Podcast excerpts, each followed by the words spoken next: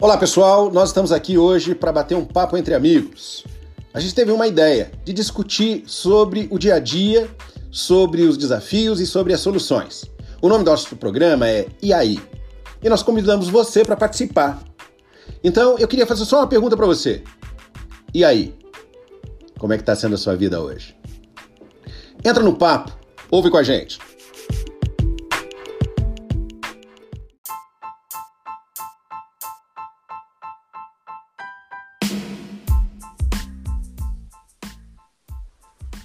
Olá pessoal, aqui é João Palmeira e a minha parceira Claudine. Nós estamos aqui para bater um papo com você essa semana e a gente vai falar sobre confiança. Não é isso, Claudine? Exatamente, João. Dando continuidade a esse tema incrível que nós escolhemos para essa semana, nós vamos abordar hoje a importância de ter autoconfiança. João, diz aí, na sua percepção e no seu ponto de vista, quais são os elementos que são fundamentais para uma pessoa ter autoconfiança? Olha, Claudine, eu acho que tem muitos elementos, mas eu gostaria de destacar um, né? A integridade. Quando a gente está falando de integridade, nós vamos falar aqui de congruência daquilo que a gente acredita e faz. E também de humildade, que basicamente é você estar aberto para o novo, é ser ensinável. Eu acho que essa é a melhor definição de humildade que eu já ouvi até hoje. Ser ensinável. Estar pronto para aprender, mesmo quando a gente acha que já sabe muito a respeito de um determinado assunto. Então, quando a gente para silencia a mente e o coração, quando a gente olha para o espelho, quando a gente olha para os detalhes que o espelho está refletindo, nesse momento a gente consegue se conhecer um pouco melhor. A gente consegue olhar, como mostra o espelho muitas vezes, aqueles detalhes das rugas de expressão que estão sendo construídas ao longo do tempo no nosso rosto, e mais do que isso, a gente é convidado para olhar para dentro. No dia a dia, eu acho é muito difícil as pessoas pararem. Claro que os orientais eles uh, já utilizam com muita sabedoria, né? Isso há muitos anos, os indianos, enfim, os povos do outro lado do mundo, quando eles exercitam a meditação, quando eles param, esvaziam a mente e ali se aprofundam dentro de si mesmos. E esse talvez seja o convite para que as pessoas que estão nos ouvindo hoje possam ter em mente. Olha para dentro Hoje eu e a Claudine aqui vamos fazer um bate-bola, né, Claudine, a respeito da confiança e do autoconhecimento. E isso talvez seja a chave para que você possa se relacionar melhor consigo mesmo e também com os outros. E aí, faz sentido? Total sentido, João. E é incrível essa sua colocação, porque me faz refletir sobre a minha jornada. Entendo que em alguns momentos da minha vida, e foram muitos, viu? Não foram poucos eu não me sentia confiante o suficiente para avançar. Avançar nos desafios. Então, talvez nas situações que a vida me apresentava. E olhando para isso, entendendo a sua colocação, eu percebo que ter autoconfiança faz parte de uma jornada de vida. Não é um estado pronto, e sim uma construção uma construção que é feita dia após dia, logicamente com alguns elementos que nos ajudam a fortalecê-la, mas ao mesmo tempo entendendo que essa autoconfiança é possível de ser aprendida. Pensando nisso, João Palmeira, me diz uma coisa. No seu ponto de vista e com toda a sua expertise, quais seriam as dicas que você poderia compartilhar aqui com os nossos ouvintes que poderiam ajudá-los a desenvolver essa autoconfiança? Olha, eu acho que um ponto importante é tenha coragem. Tenha coragem para sentar, para olhar para dentro de si, para identificar aquilo que você é muito bom e que você pode ainda se tornar mais excelente, mas também olhar para aquilo que você precisa aprender e desenvolver.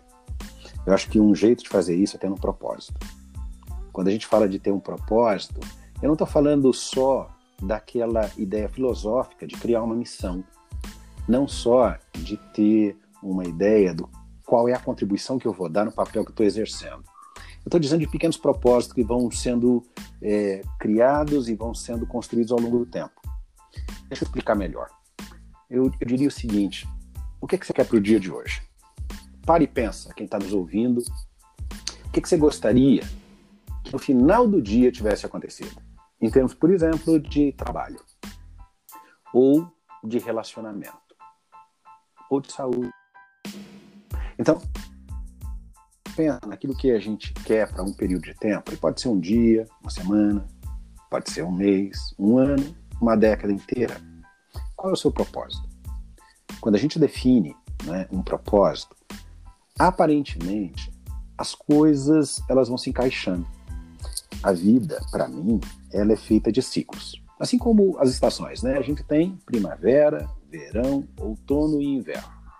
Quando um ciclo se fecha, o outro se abre. A vida também é assim.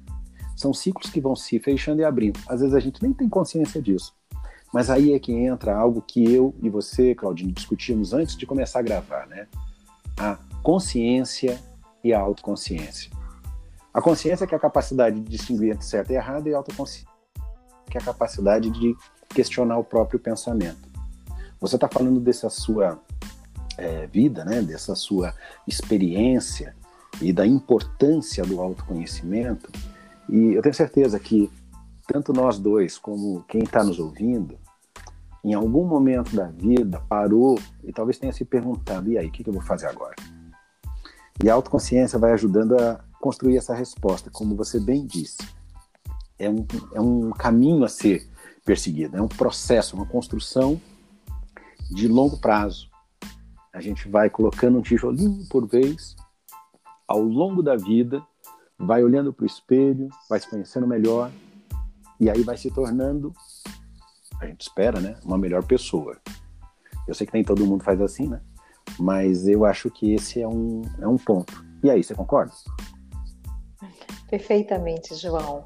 Você me fez lembrar uma frase que eu uso muito no meu trabalho. O que te trouxe até aqui não te levará até amanhã. Isso faz com que a gente entenda que constantemente temos que desenvolver recursos internos para que possamos conseguir avançar em direção aos nossos objetivos. E quando você fala do propósito, vem uma, é, um insight a respeito da, do nosso podcast da semana passada, onde falamos de escolhas.